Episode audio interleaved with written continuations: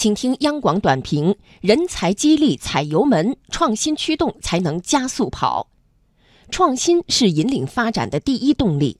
当前，我国经济增长已经由依靠土地资源和低成本劳动力等传统要素驱动，调整为依靠科技创新驱动发展上来。实施创新驱动发展，关键看人才，而要释放人才的创新活力，必须大力优化创新生态。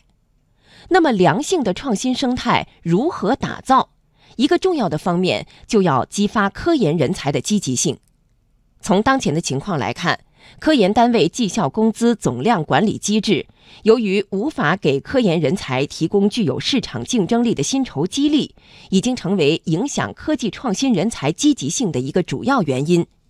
有必要根据不同情况及时进行调整。